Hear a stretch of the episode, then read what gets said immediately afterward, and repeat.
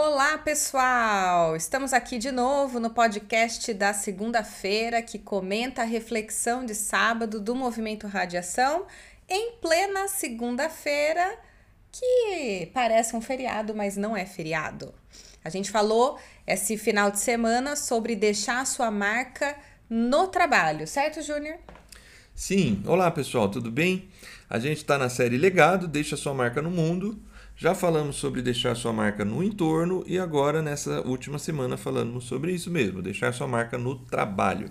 E você trouxe um conceito meio rapidinho no início da reflexão sobre trabalho não como peso, como um mal necessário, mas uma forma de expressar a nossa identidade.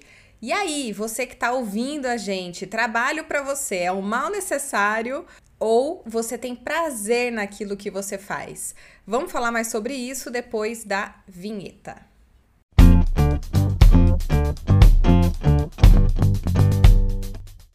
Júnior, antes da gente conversar sobre a ideia do trabalho como uma expressão de identidade, vamos resumir para o pessoal que está ouvindo a exposição de sábado? Legal.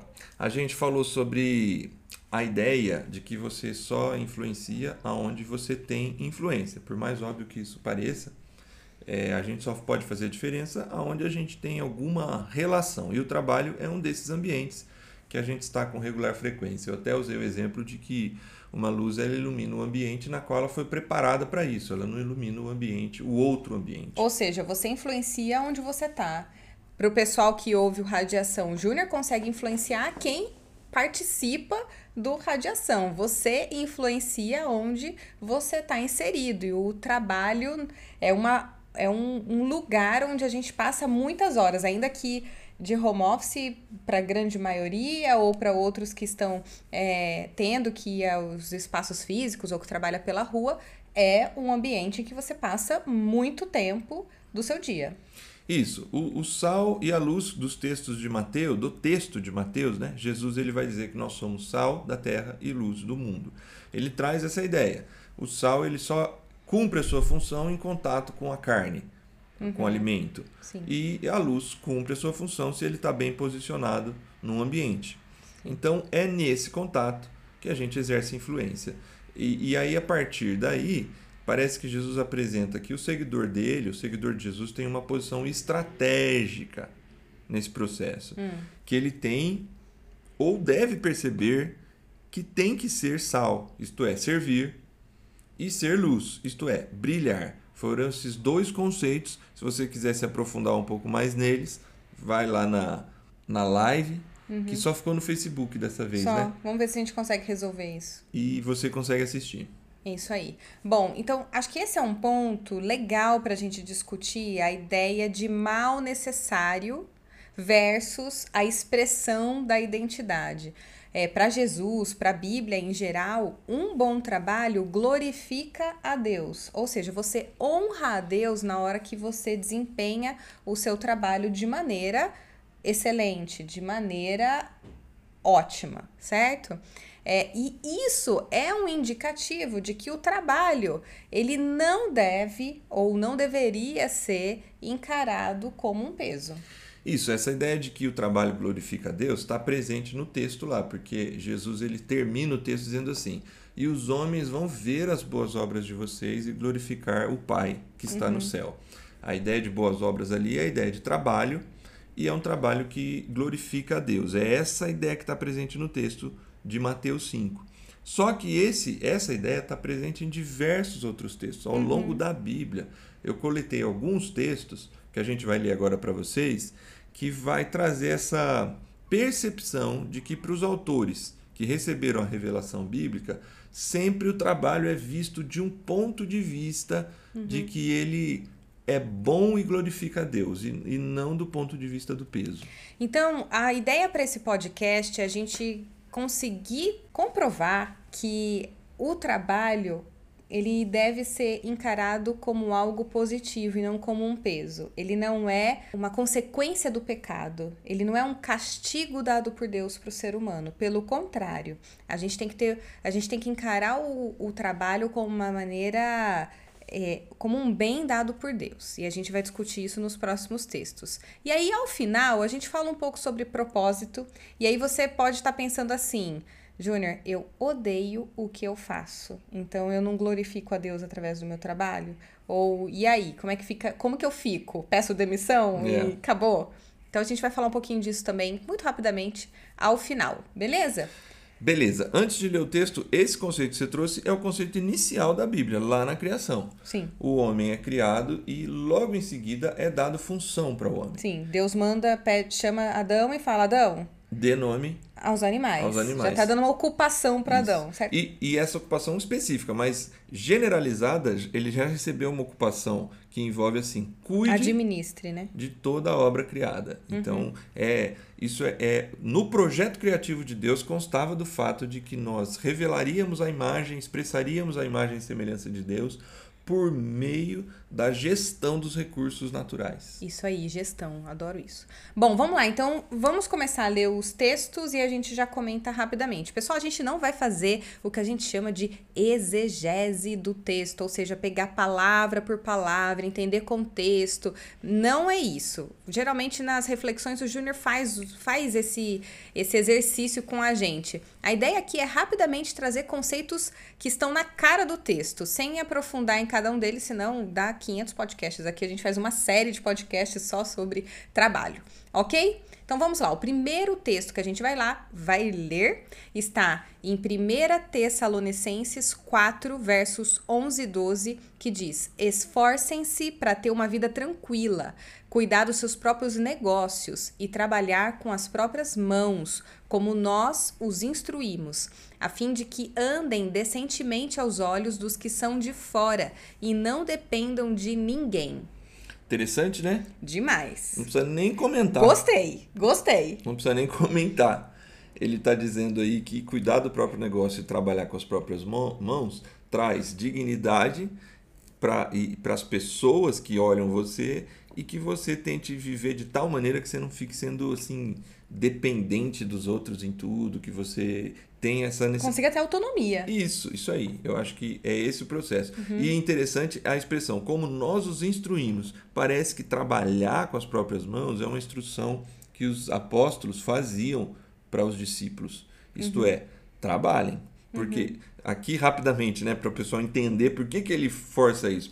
Porque em Tessalonicenses tem um problema, as pessoas estão achando que Jesus vai voltar E aí eles vendem tudo. e, e eles vendem tudo e param de trabalhar. E Paulo fala: não, não, não, continuem trabalhando, pare de depender das outras pessoas. Começa a ter uma crise, que está todo mundo desempregado porque quis. Uhum. E aí ele fala: não, não, não, a, a gente precisa dar um bom testemunho, todo mundo trabalhando. Se Jesus voltar, ótimo, mas se não voltar, a gente está com o nosso emprego. E acho que tem duas outras coisas que eu gosto nesse texto aqui. Esforcem-se para ter uma vida tranquila. Ou seja, não há mal nenhum em você trabalhar e querer ter. A, trabalhar para conquistar as suas coisas, para viver a sua vida, para dar bom, bons estudos para os seus filhos, para fazer boas viagens, para aquilo que represente para você uma vida tranquila. Eu tô aqui dando a minha vida tranquila, né? O que significa vida É. tranquila para mim. Cada um tem o seu conceito de vida tranquila. E o segundo conceito é de esforcem-se, ou seja, as coisas não vão vir de mão beijada, a coisa não vai vir pronta e muitas vezes você vai ter que empenhar energia para conquistar tudo isso, ok? Ok. Não vamos entrar muito não, senão a gente só fica nesse texto aqui. Vamos pro próximo? Vamos. Esse está no Antigo Testamento, Provérbios 6, 6 a 9. É, observe a formiga preguiçoso, reflita nos caminhos dela e seja sábio. Ela não tem nem chefe, nem supervisor, nem governante, e ainda assim armazena suas provisões no verão e na época da colheita ajunta o seu alimento. Até quando você vai ficar deitado, preguiçoso? É isso aí, é um. e Também, acho que os textos falam em si, principalmente provérbios, né? Que pegam situações do dia a dia, pegam é, provérbios mesmo da época e transformam aí em texto bíblico. Mas é muito legal porque a formiga, ela, primeiro, ela, ela empenha muita energia, Sim. ela se esforça, ela tem o período do trabalho, mas ela tem o período depois que ela vai usufruir Do seu ou trabalho. seja, ela nos ensina a trabalhe, trabalhe pra caramba, mas saiba o tempo de descansar, né? Você vai depois da colheita você vai conseguir relaxar e usufruir de todo o suor que você empenhou no verão, por exemplo. É, o conceito, o outro conceito legal que eu acho que esse texto traz é a percepção, porque aqui o foco é o ser humano, né? A observar a formiga, quem tem que fazer é o ser humano. E ele uhum. chama aqui o ser humano de preguiçoso. Uhum. É um dos, dos principais personas de provérbio, para usar um termo atual, uhum. que tem em provérbios, um deles é o preguiçoso. Sim. E a ideia é assim, não tem chefe, não tem supervisor. É, isto é, ela não trabalha porque tem alguém olhando e cobrando. Uhum. Ela entende que ela precisa trabalhar. Ela tem clareza do porquê ela trabalha. Você tem clareza do porquê você trabalha? Você tem clareza porque, ah, Ana, porque eu tenho que pagar boleto, né? Todo mundo tem. Tá, mas além disso, que são as nossas obrigações, por que é que você trabalha? Onde é que você quer chegar com todo o seu esforço? E, e você tem que ter algum objetivo para você conseguir depois descansar, relaxar, usufruir daquilo pelo, por aquilo que você trabalhou tanto. Sim. Né? Vamos pro próximo? Vamos. Efésios, voltar para o Novo Testamento. Isso. Efésios 4, 28. O que furtava, não furte mais. Antes trabalhe, fazendo algo de útil com as mãos, para que o tenha, para que tenha o que repartir com quem estiver em necessidade. Interessante esse texto, um né? novo conceito aqui, hein? É isso aí. Reforça o conceito, né, de trabalhar, de empre empregar energia, a gente não vai falar mais disso, mas vem muito com trabalhe e não acho que porque você está trabalhando, você tem que, ah, eu estou fazendo o meu, o outro não está fazendo o dele. Não. É tenha o sentimento da generosidade. Reparta com quem estiver precisando. É isso. Uma coisa é o caso de Tessalonicenses, que o pessoal não queria trabalhar. Uhum. Outra coisa é uma realidade como a nossa no Brasil, que algumas pessoas não conseguem emprego, estão desempregadas, e a gente, talvez quem está mais próximo de nós, de alguma forma a gente pode é, ser bênção para essas pessoas. Sim. É, além desse conceito, o conceito de faça algo de útil com as mãos. Existe por trás de todas essas frases um conceito de que o trabalho tem utilidade, ele gera bem, ele gera valor uhum. e ele, por isso, vai glorificando a Deus. É isso aí, muito bom. Bom, e mais um em Efésios ainda? Efésios 6, 7 e 8. Efésios capítulo 6, versos 7 e 8. Sirvam aos seus senhores de boa vontade, como servindo ao Senhor, e não aos homens, porque vocês sabem que o Senhor recompensará cada um pelo bem que praticar, seja escravo, seja livre. Sim. Esse é um outro conceito. Aqui talvez você tenha que dar um pouco de contexto, porque a gente fala de um, de um contexto que é diferente do que a gente tem hoje. Primeiro, pelo, pelo contexto de senhor e, e empregado, né? E, e, escravo e livre. A, a, a, o contexto de mercado aqui é diferente do que a gente tem hoje. Total. Nós estamos numa realidade em que a, a escravidão faz parte do jogo. Não é uma escravidão a lá escravidão aqui no Brasil, séculos 17, 18, 19. Hum. É, e com isso eu não estou diminuindo a escravidão de lá. Uhum. Mas culturalmente você tinha uma realidade bem diferente. Era uma pessoa que não tinha condição de vida quase, ela vira um escravo ou de povos conquistados, enfim. E o escravo, às vezes, ele vive dentro da casa, mas ele não deixa de ser um escravo, ele não deixa de. de não é uma relação como a nossa, de uma remuneração justa, vamos pensar assim. Mas Interessante que algumas pessoas criticam a Bíblia porque parece que Paulo, principalmente Paulo, não, não questiona a escravidão de uma forma veemente. Uhum. Mas dentro do contexto, ele já dá grandes passos em relação ao seu contexto para olhar essa relação de uma outra forma. Então, Paulo, esse texto aqui, a gente está falando para quem trabalha para um senhor. Mas tem outros textos na Bíblia que fala de como o senhor deve tratar o escravo, escravo. quem trabalha para ele. Uhum. Então aqui ele está dizendo assim, e aí eu acho que vai cair, a gente pode até deixar um pouco, porque esse texto ajuda bastante a pensar, e se eu não gosto do que eu faço? Exato. Isso aí eu também estou pensando nisso. Talvez a gente converse mais agora ao final.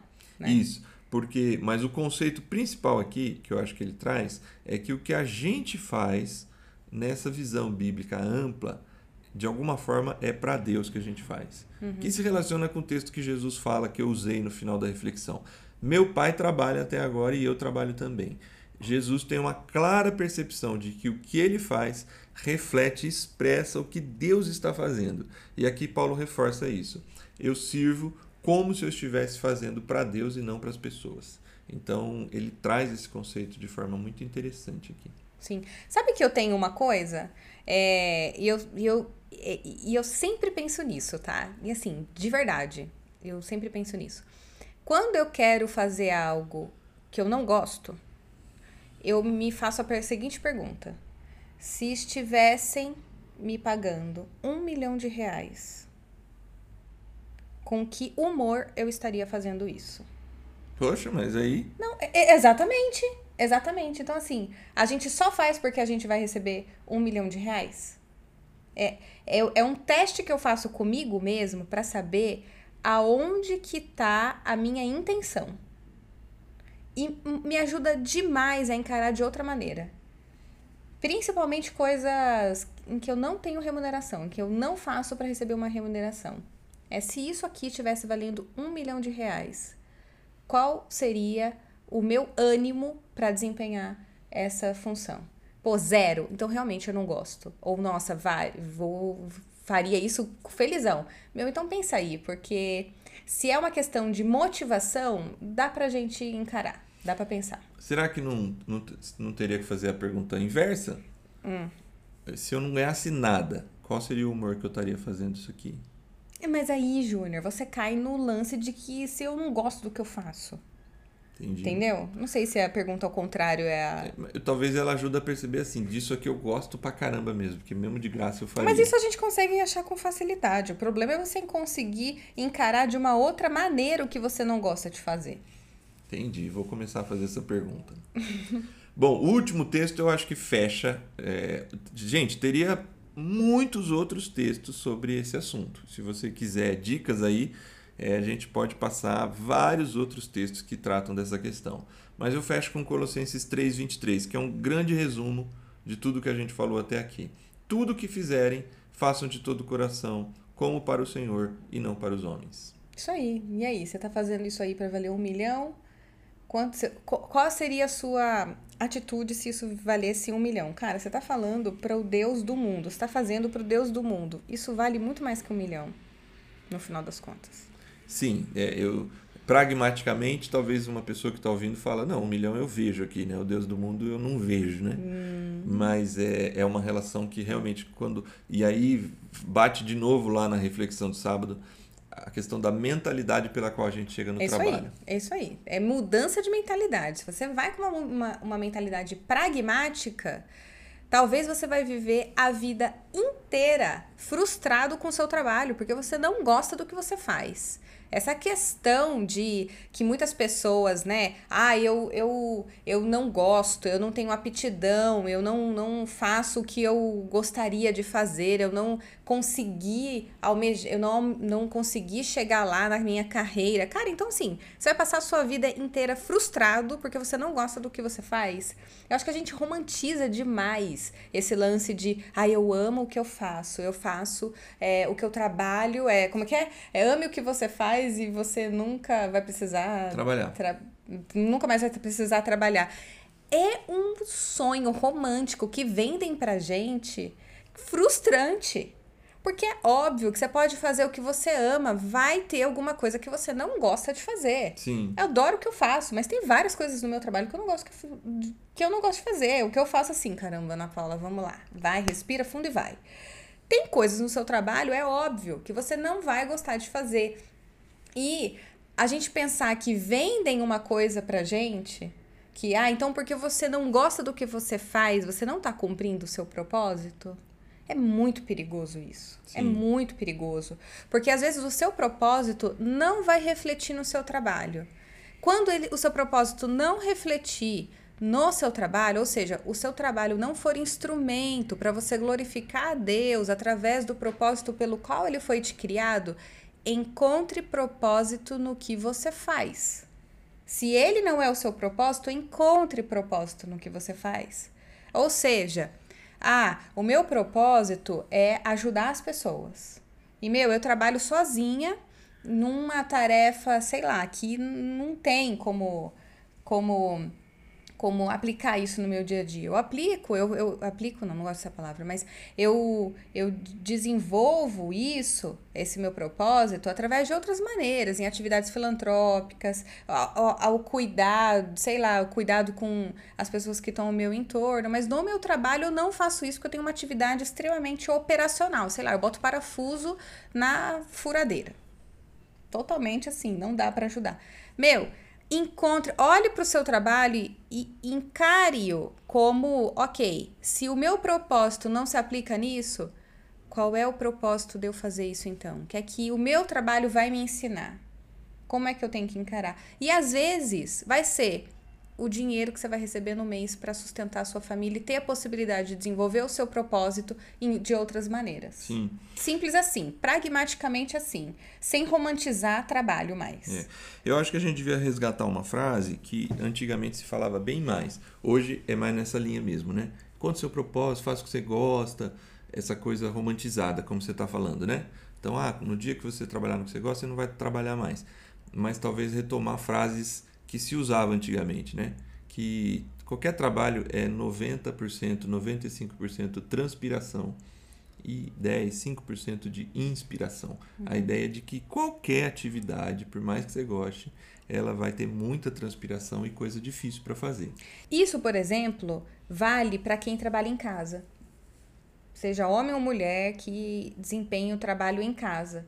Trabalha muito mais do que oito horas, não tem uma atividade sistematizada como alguém que está trabalhando numa empresa ou que tem um trabalho num comércio, qual é, qualquer que seja, e muitas vezes fala assim, cara, não aguento mais, eu, eu, é cansativo, é exaustivo. Qual é o propósito que você consegue encontrar ao trabalhar em casa? Por que é que você faz isso? Simplesmente para deixar a sua casa arrumada e para despentear o cabelo de tão desesperada que a gente fica com a quantidade de coisas para fazer e com o tempo que as coisas levam para se desorganizar novamente. Que é rapidíssimo. Que é um minuto. Né? É, é para a gente pensar. Legal, vamos refletir, experimentar e expressar? Vamos. Eu quero que você reflita se você encara o trabalho como tripalium ou como ergon. Uhum. É, sabe por que, que a gente tem esse nome de trabalho? Não. É, o trabalho vem da palavra latim tripalium. E tripalium era um instrumento de tortura usado pelo exército romano para com as pessoas que precisavam ser interrogadas ou que estavam escravizadas pelo império. Então, em algum momento da história, as pessoas relacionaram a ideia de tortura e falavam: "Estou indo para o meu tripalium, que é onde eu vou ser torturado, aonde eu vou passar um, um período difícil e chato. E porque talvez em algum momento da história as relações empregado e patrão eram tão abusivas que de fato poderia ter essa, essa, essa relação. E se perpetuou a ideia de trabalho. Mas a palavra ergon conversa mais com emprego. E ergon é a que Jesus usa no texto lá de é, que você leu de Mateus. No grego, a palavra usada para trabalho é ergon, que tem a ver com emprego de energia, com produção, com valor como você encara o seu trabalho, como tripalium ou como ergon. Isso aí, experimente então fazer o exercício de encontrar propósito no que você faz. Não necessariamente o seu trabalho é, o é a expressão do seu propósito de vida. Se não é, encontre propósito no que você faz e eu tenho certeza que você vai começar a encarar de uma maneira diferente a sua ocupação diária. Expresse tudo o que você fizer, faça para o Senhor e não para os homens. Tem essa expressão, essa é a expressão da identidade do seguidor de Jesus. Ele faz as coisas e ele tenta colocar excelência no que faz, independente do que é porque ele tem essa compreensão, essa mentalidade. Isso glorifica a Deus. Muito bem. Vamos lá então terminar de aproveitar o feriado? Bora? Vamos, bora. Então tá bom, pessoal. Excelente semana para todo mundo. A gente se fala no sábado. Muito bom estar com vocês aqui hoje. tchau, tchau. tchau. pessoal.